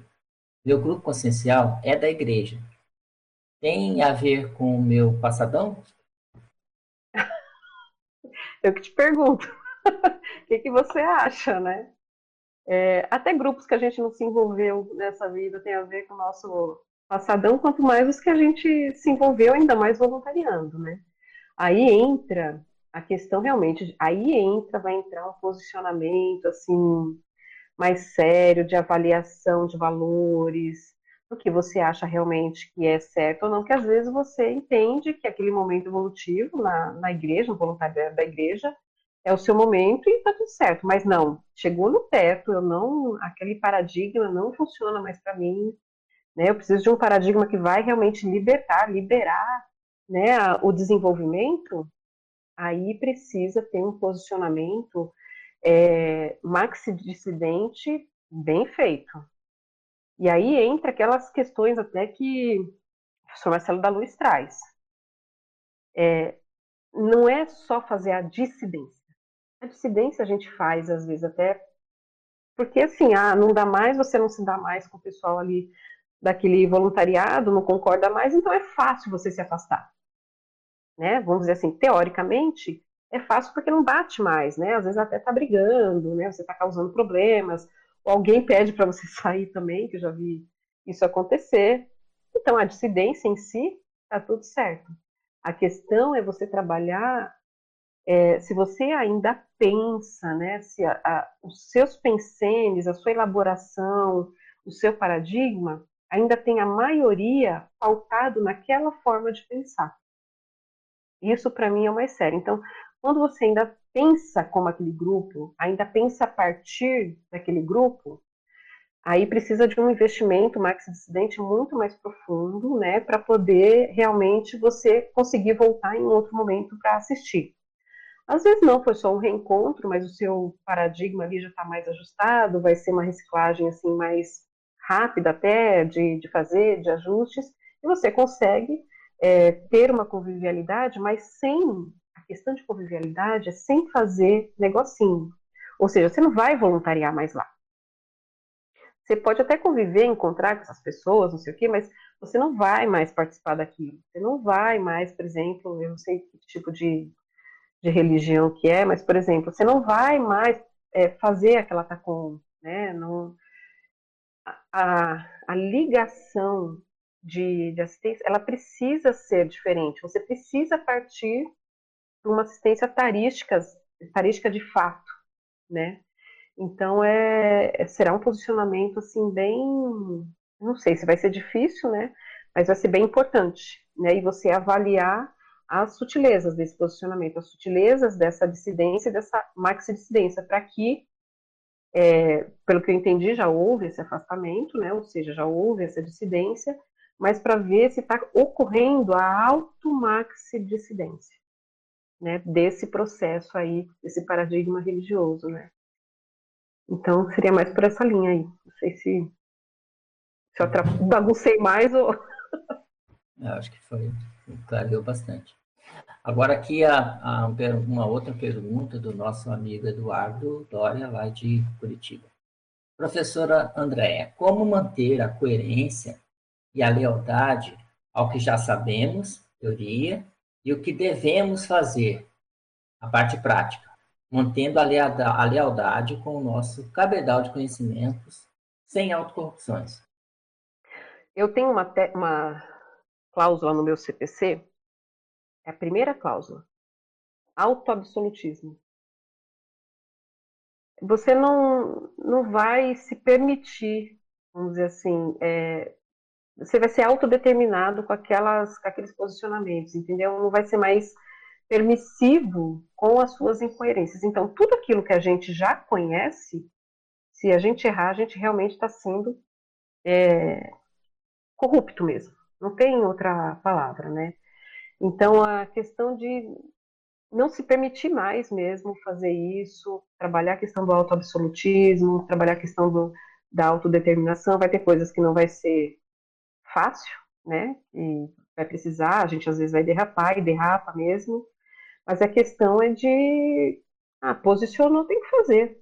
Não tem muito não tem muita conversa, né? Não, é, posicionou, faz, né? Tipo, seja homem, mulher, tipo, vai firme e banca o negócio, né?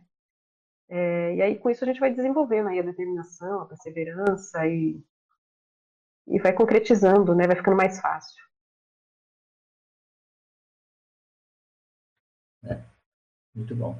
É, André, eu queria também fazer um, uma, um comentário e uma pergunta ao mesmo tempo. Você, porque eu, o que eu identifiquei é um paradoxo, um paradoxo intrínseco no próprio título do paper, né? E na definição. Ao mesmo tempo que você fala de lealdade, você fala de uma dissidência, um rompimento, um desligamento, e você coloca três aspectos: né? acompliciamento, pactos de mediocridade e promessas, né? Você coloca na definição. Você pode comentar um pouquinho sobre esse paradoxo? E aí, como a gente já está no final, você pode, após seu comentário, já fazer suas considerações finais para a gente ir encerrando. Pois é, o tema, na verdade, lealdade é todo paradoxo, né? Ele é, é ele, na verdade, puxa um público para a gente ver se consegue, é, a partir desse, dessa afinidade com a temática, entrar na parte aí esclarecedora da, da situação, na parte cosmoética, né? Então é como se fosse uma isca. É, é, assim que eu vejo a questão do tema da lealdade, né? Eu já pensei em outra palavra, tudo, mas é, dentro ainda da, da manifestação das coisas que eu preciso pesquisar em mim, para mim a lealdade ainda funciona como uma isca. Nome, lealdade, né? Tipo assim, ó, é esse grupo vai vir por esse, por essa palavra. E aí você vai trabalhando e mostrando os outros aspectos, né, da não da lealdade, mas até de princípios mesmo, né, de coisas maiores, da, da questão do princípio da descrença. O princípio da descrença, para quem é leal, tem que estar tá colado, assim, né, o tempo todo, ó, tem que olhar aquilo e, e ter na cabeça criticidade, né, experimentação e tudo mais. E a, a, questão dessa transformação da lealdade, eu até acho que depois ela vai, eu ainda não consegui identificar o que, que vai ser, mas na, no meu entendimento, é, vai ter uma outra palavra que, na verdade, vai ser né, a antonímia da, da lealdade cega, né? ou um sinônimo assim mais próximo de uma maturidade mesmo, sabe? De uma mudança de escala evolutiva e que a palavra lealdade não vai estar mais. Mas eu ainda acho que nesse meu momento assim evolutivo, eu ainda preciso dessa palavra como isca, né? Como rapor ali de, de assistência e de reciclagem mesmo, né? Mas eu concordo que tem e tem muito e esse nó, o que eu percebo é que quando a pessoa vem e dá esse nó na cabeça, é onde há a tipo assim, a desconexão das consciências. Porque deu um nó. É, tem uma palavra que eu, que eu gosto muito e que uhum. o professor Valdo coloca como é, a, a, definição que ele coloca é a autoconsciencialidade, e é a leal, lealdade à para procedência, né? Isso, mais é. evoluída. Né? É, vou chegar lá ainda. mas eu ainda acho que tem uns grupinhos aí e a minha, meu próprio desenvolvimento ainda a, a palavra ainda faz parte, sabe? Mas eu eu já avisto que o momento vai, ela vai deixar de, de ser e vai se transformar realmente em algo mais da, da maturidade mesmo, da aula maturidade, né? Mas é isso. E aí, como eu estava falando, eu percebo também que quando dessa confusão, a pessoa chega pela lealdade, e aí dá aquele choque, não, mas é isso, não é, e aí começa criar né, esse paradoxo, eu acho que há, algum, nem que for por alguns segundos, uma desconexão das consciex. Eu acho que aí, nesse momento a gente consegue né, um monte de encaminhamento. Né? Então, eu ainda eu acho que é bem sério isso. E com relação né, à, à temática, né, o mais sério que eu queria trazer é a questão de não ficar na superficialidade, né, falar, ah, não, eu fiz maxidissidência, né, trazer a importância do que é realmente uma maxidissidência, né, do que é realmente você se posicionar e liberar um grupo, né? E que isso vai mexer na sua estrutura autoparadigmática, ou seja, é uma reciclagem profunda. Então a gente não dá para ficar na superficialidade. Ah, eu tenho um problema com o grupo, fui de uma religião por muito tempo, pensei daquele jeito e só porque mudou já fez uma maxidissidência. Não veja né, com essa questão superficial, aprofunde mesmo, e depois aprofunde na sua automaxidissidência, para ver se foi feita é, realmente, né, se houve mudança nessa estrutura do seu paradigma, né, do seu auto paradigma. Acho que esse é o ponto assim, que eu queria trazer de mais importante dentro desse movimento da lealdade.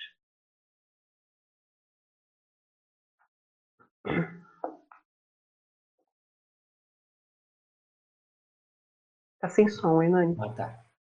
Bom, então agradecemos a a professora Andréia e todos os que participaram com suas perguntas. É, informamos que hoje nós tivemos é, 55, é, 300, não, 384 acessos, 66 espectadores simultâneos.